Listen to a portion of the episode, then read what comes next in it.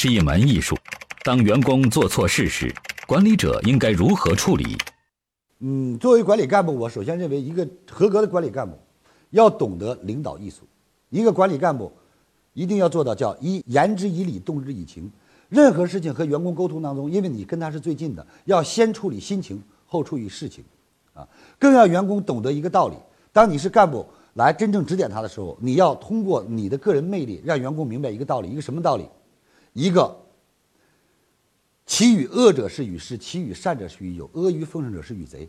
让员工知道，批评他的人才是生命中的贵人，而批评的时候要给别人留下尊严，而批评的时候更重要的时候，让别人看到你的批评是帮助他的，而不是在宣泄你自己，而不是在展示你自己，而不是拿别人当一个出气筒。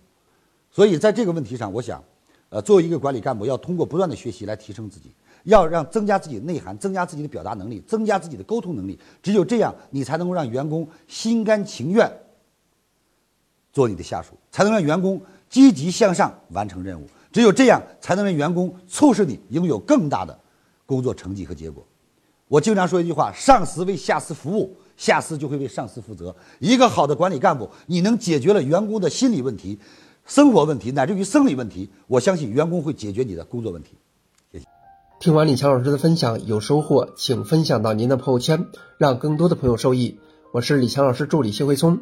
如果您在个人成长、演讲口才、事业家庭等方面有困惑，可以添加微信幺七六二五六二三九九六，领取李强老师的视频课程。视频课程更加精彩，让您有更多的收获。添加时请备注“课程”二字。